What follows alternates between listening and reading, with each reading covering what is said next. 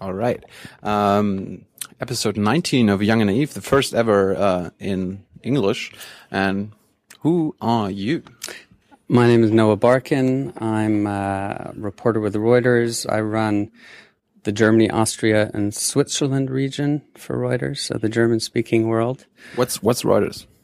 Reuters is uh, the biggest global news agency. Um, we write about, uh, we're pretty much everywhere. We write about politics, economics, financial issues. Um, and yeah, along with maybe Bloomberg, we're probably the biggest in the world. Okay. So, and you run this office? Uh, yeah, I run the text operation. I don't run the TV and the uh, and the pictures operation. We also have photographers and TV journalists. Here. So you're more like a writer. I'm more like a writer. Yeah, And how long have you been in, in Germany? I've been in Berlin for about eight and a half years. So, So eight, eight years of uh, covering German politics. Eight years of covering German politics. I've had a few few uh, periods where I was looking at broader European issues. I wasn't focused mainly on German politics, but generally yes. Um, did you get here before Merkel got into office? I got here in 2004, so a few months before Schröder called the early election. So I've I've had the pleasure of uh, watching Merkel from the very beginning as chancellor. So, if you if you had to describe uh, the uh, well, I mean, the the, the office uh, of of Merkel to like foreigners uh, and, and, and my young followers, um, who like I mean they know of Merkel, but they don't know what, what what she stands for. How would you describe her uh, time as chancellor for the last eight years? Eight years. Eight Yeah, yeah, it's uh, se- seven and a half years, something like that. Um, well, she's a bit of a mystery, I think, Merkel, because she, I think she, you know, she has a very interesting uh, history. Grew up in the East. Um, she only became a full-time politician after the wall came down. I think she was in her early 30s at the time. Um, and I think she has a very different uh, way of uh, way of leading, uh, of, of of governing than a lot of other leaders out there. Um, How do how do others do it compared to well, to Angie? I think maybe maybe it's partly because she's a woman. She, there's a bit less ego, you know, than you would see, for example, in France with Nicolas Sarkozy or in Italy with uh, with Silvio Berlusconi. Um, I think she's very, uh, she's a, what you would call in German a, a, Machtpolitiker or Machtpolitikerin. She, um, she, she's very, very tactical, very strategic. She thinks longer term. Um, and she's, she's been very successful in, um, in uh, you know obviously staying in power. She's been reelected once. She may well be reelected for the third time in September. you think? Um, well, I think the chances are good right now. You can't rule anything out, but she's she looks like she's in a good position. Why, why, why is that? Well, her party is uh, the leading party in the polls um, by The, about the Christian Democrats, right? the Christian Democrats. Um, they're leading the the next uh, strongest party, the SPD, by about uh, well double digits at least. Um, And so usually in, in Germany, the strongest party gets the um, uh, is is asked to to form the government. So she may not have a majority with her current partner, the FDP, but uh, then she may very well try to form a, a coalition with someone else. And I think what's interesting about Merkel is she's not very ideological. She uh, she's willing to sort of shift positions quite easily to uh, uh, to to gain political advantage. So you're saying she lacks ideals? No, I wouldn't say she lacks ideals. I think she has she has certain values, but she's not one of these. Like, like, like which values? oh, um, let's say she appreciates freedom. Uh, having grown Oh. up in the West, in the in the East, she um, I, th- I think she It's a big word. I That's mean, a big word. Yeah, I think she she feels a, a real sense of responsibility. She she works extremely hard uh, at her job, um, and uh, no, she I, I, she has certain values. But I think if you look at her from a purely most politicians, they have their views and they stick by them no matter what. Well, not all of them, but some of them. And and with her, uh, she, she, there's a bit of there's a bit of flexibility perhaps that you don't see in everyone. Uh, what do you think that is? Um, well, I think uh, I think it's partly to do with uh, her nature, perhaps, um, and perhaps her her upbringing. Um, I think she she's very focused on uh, re- focused on retaining power, as all politicians are. Um, but she has perhaps in her head an idea of where she wants to take the country, and uh, she's not going to let a few uh, smaller issues get in the way of of, of uh, keep, keeping her in in power. So, uh, where do you think she she wants uh, our country to head? I mean, well, um, it's hard to tell with her. sometimes it can be hard to tell. I think. Uh, Do you ever know, ask her? Uh, never quite quite like that. I mean, we we talk regularly with her um, with her advisors. Um, she has a couple things that I think she wants to do. One is uh, sort of stabilize Europe, um, which has been going through a, a rather difficult period. She wants to um, uh, bed down her Energiewende, energy revolution, shift out of nuclear energy into renewables, which is I, he- I heard about that. That's like uh, heard about a that, massive yeah. shift. Uh, it's a massive politics, shift. right? Yeah, it's a massive shift. That's one of the issues that she's. Um, uh, she was always very pro nuclear energy. After Fukushima, the nuclear disaster in Japan, she Right, right. she switched. Um, decided that uh, nuclear energy was too dangerous, Uh, and like, like from one day to the other. Um, I don't know if it was one day um, two? Oh. Might have been a week. Uh, it took her a while, naturally, to uh, to sort of prepare the groundwork, but it happened fairly quickly after the Fukushima disaster. That's a good a good example. I mean, uh, uh, there were there are other world leaders who, who didn't do that. I mean, uh, Mm. No. France still has uh, their nuclear. Uh, France is very committed to America. nuclear energy. That's right. Yeah. How come Merkel did it and, and not other leaders? Well, probably only Merkel can answer that, but I could make a guess. Um, Please guess. one reason is that um, I think she saw the tide in Germany shifting.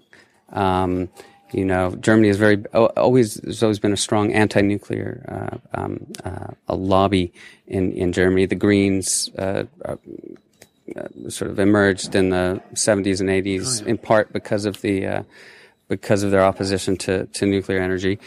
And um, and so I think she saw the, the ground shifting in Germany, uh, especially after this disaster. And she she thought, well, maybe politically it makes some sense to uh, to, to to to shift a little. Um, she says that uh, that the Fuk- Fukushima disaster completely changed her view on the safety of nuclear energy. So maybe there's some of that is true as well.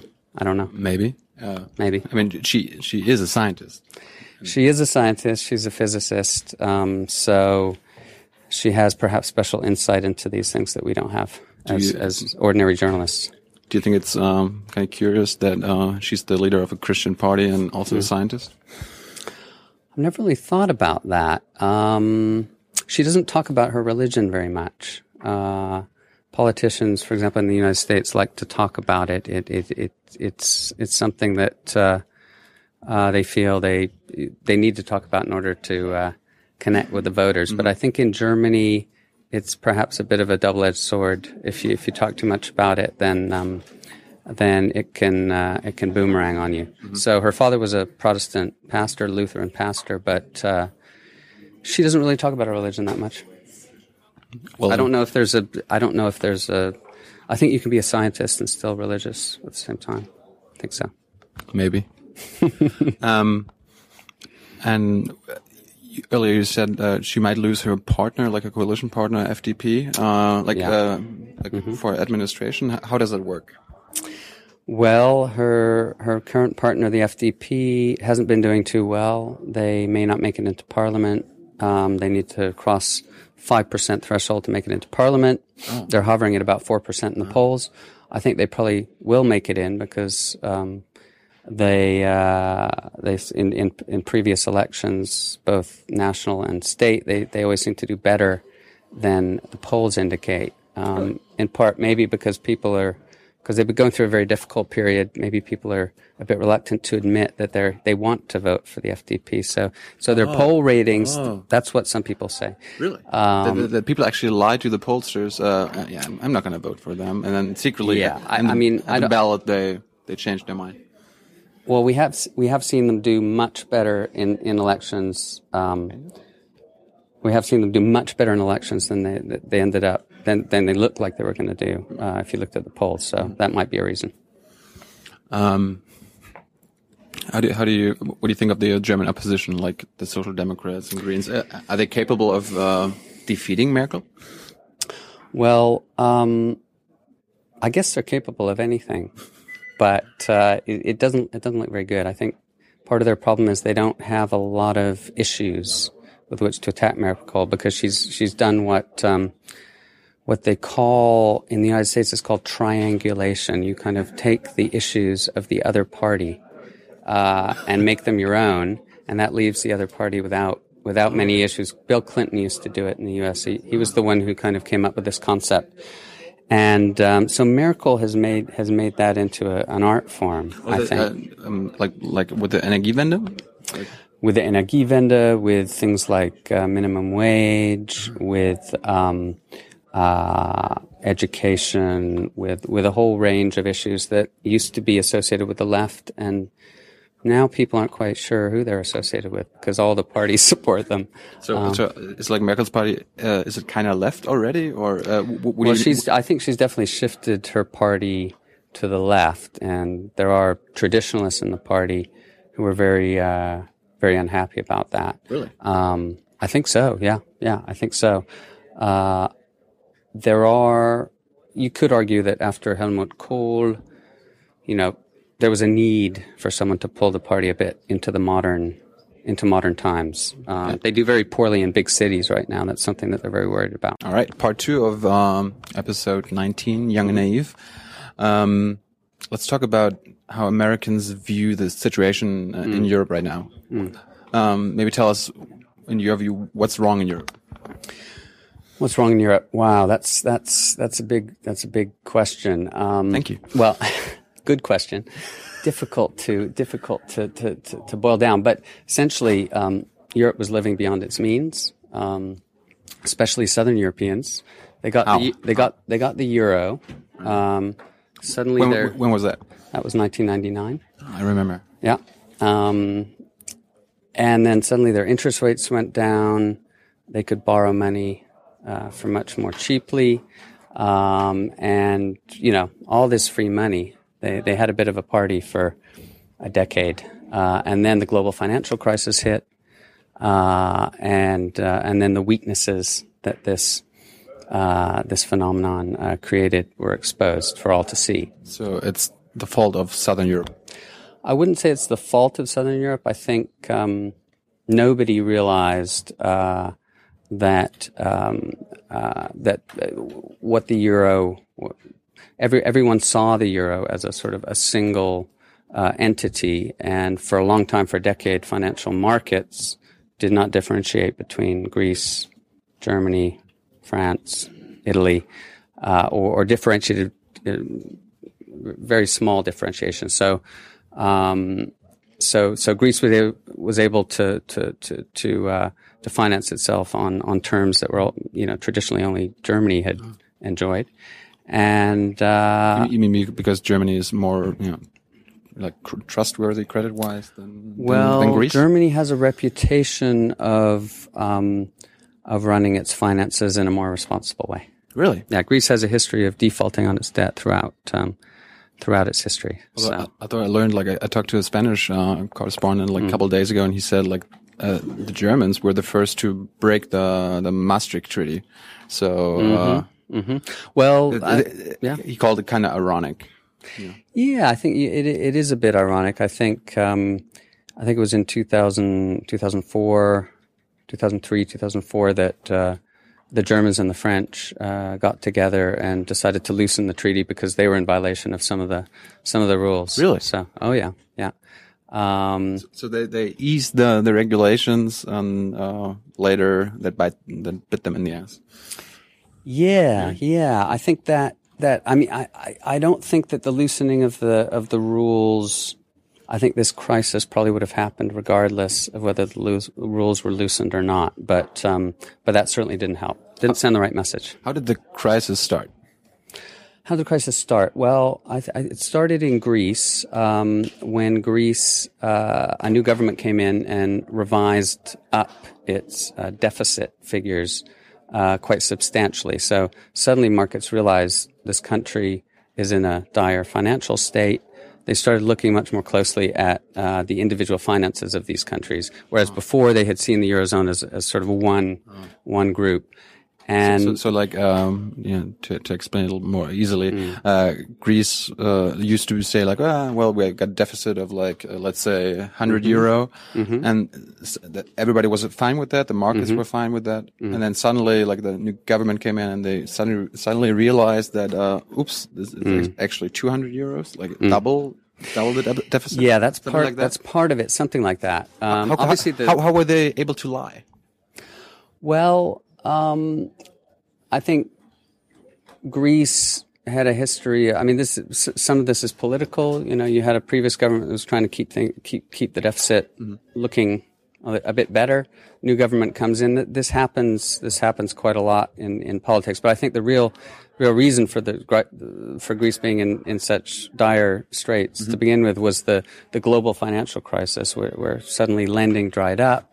These countries um, not not just Greece, but but but other countries suddenly ran into a lot of trouble because of the because of this crisis. Yeah, I remember that the financial crisis hit like one and two years earlier, right? that hit in yeah in in in late 2008 was when it really hit with the bankruptcy of Le- Lehman Brothers. So do uh, these two events uh, are they connected? Like uh, Oh yeah, they're very much connected. Yeah. Greece, Greece uh, pro- problems, starting problems, and the financial crisis. Could you could, could you explain that? Oh yeah, yeah. No, I mean I think the the financial crisis sort of exposed weaknesses in the economies of a lot of countries. Um, uh, How? It, it, well, it hit it, it hit different countries in a different way. In um, in Ireland and Spain, for example, it really hit the banking se- exposed the banking sector, which was um, uh, which was well in Spain, they'd been lending to. There was a property boom in Spain. They'd been lending lots of money to people, um, and it was a bubble, and it, it popped. Uh, in Ireland, it was very similar. I heard you guys had a bubble too. Americans. in the United States. Yeah. we had a big bubble too. Yeah, yeah. Where the the, the, United States is sort of the the biggest bubble. oh, Um, and then w- when your bubble bursted, uh, uh, every, everybody else's bubbles uh, bursted too. Yeah, yeah. I mean, it was kind of one big bubble. You know, there were German banks who were in the bubble as well. Um, yeah, yeah. No, so it, I mean, it was. Did they lose it- money? Yeah, there were a few banks that needed to be bailed out here in Germany. German well. banks? Oh yeah, oh yeah. Which ones? Yeah. Um, God. I heard, uh, I heard of some quite a Landesba- few. Landesbank. Landesbanken, WestLB, um, um, Hypovereinsbank, IKB. Um, there were quite a few. Uh, Commerzbank is now owned by the government, 25%, I think. Um, because of the crisis, they had to step in. So, yeah, no, it wasn't. uh German banks were involved in buying, um, uh, buying these mortgage-backed uh, uh, securities that, that got the U.S. banks in trouble too. So, and uh, we got like 30 seconds left. Uh, what, what do you think? Uh, how's the crisis going to resolve? I mean, is it going to uh, go until the German elections, or is it going to? Oh yeah, I think the crisis will be, be with us for a while, but it, it, it may have entered a, a different phase from sort of acute to chronic phase. You know, where um, uh, you know high unemployment. Um, uh, the financial markets have calmed down a bit, but um, there's there's probably a lot of suffering to come, especially in countries like Greece and Spain, where unemployment is 25%. Youth unemployment is very high. So we need to stop the suffering. Uh, it would be good if we could stop the suffering. It's not. It's not easy to do it. Um, Germany doesn't want to Help. funnel too much money uh, uh, to these countries that I think the government believes uh, lived above their means So for a long time. We should tell Merkel to, uh, you know, be more relaxed and give more money to the South. Well, she wants to get reelected. You know, so I think if she gave up too much money to the South, then uh, she might not get reelected. It's worked pretty well for her so far, being quite tough. Really? Yeah. So you're saying the Germans uh, like uh, that Merkel doesn't really want to help the others. Well, I think. Sorry. Whoops, sorry. I think I think they want they want Germany to help, but just not too much. They they also want um, these countries to uh, perhaps um, show that they're, you know, that they're paying a, a bit of a price for uh, for for the help. But do you think that's what friends do? I mean, we are partners and uh, friends, Yeah, and one, yeah, that's true, One, yeah, one union, and I mean, if, if, if, like, if you consider Mm. your a village, Mm-hmm. I mean, if uh, half the village is doing uh, f- fucking bad, Mm. uh, and one country is like the the uh, one great one, Yeah. still doing uh, Yeah. as great as always. Do you think uh, th- th- Yeah, yeah. Well, there should be something done? Anyway. Yeah, no, I think the uh, I think there's um, I mean the French are always calling for solidarité, you know, solidarity for the for the for the s- Southern Europe and more pro growth policies and all that. Um, Germany Germ- Germany does like growth. Germany likes growth, but it doesn't seem to like it as much as the rest of them. no, I mean to be honest, uh, you know, it's it's using German taxpayer money to to to uh, to send it down to Southern Europe. There, I think there's an appetite for a limited amount of that, but not for for just opening up the uh, uh, the chest and, and, and, and sending it down there in huge amounts. So it's like uh, at, the beginning we say, "No, you do, you're not going to get anything," and then like in the end, okay, we give them something, but only as much as they really need. It's like a bit of a carrot and stick approach, yeah. A little bit of a carrot, if uh, you know, after hitting them with a stick. thank you. Okay.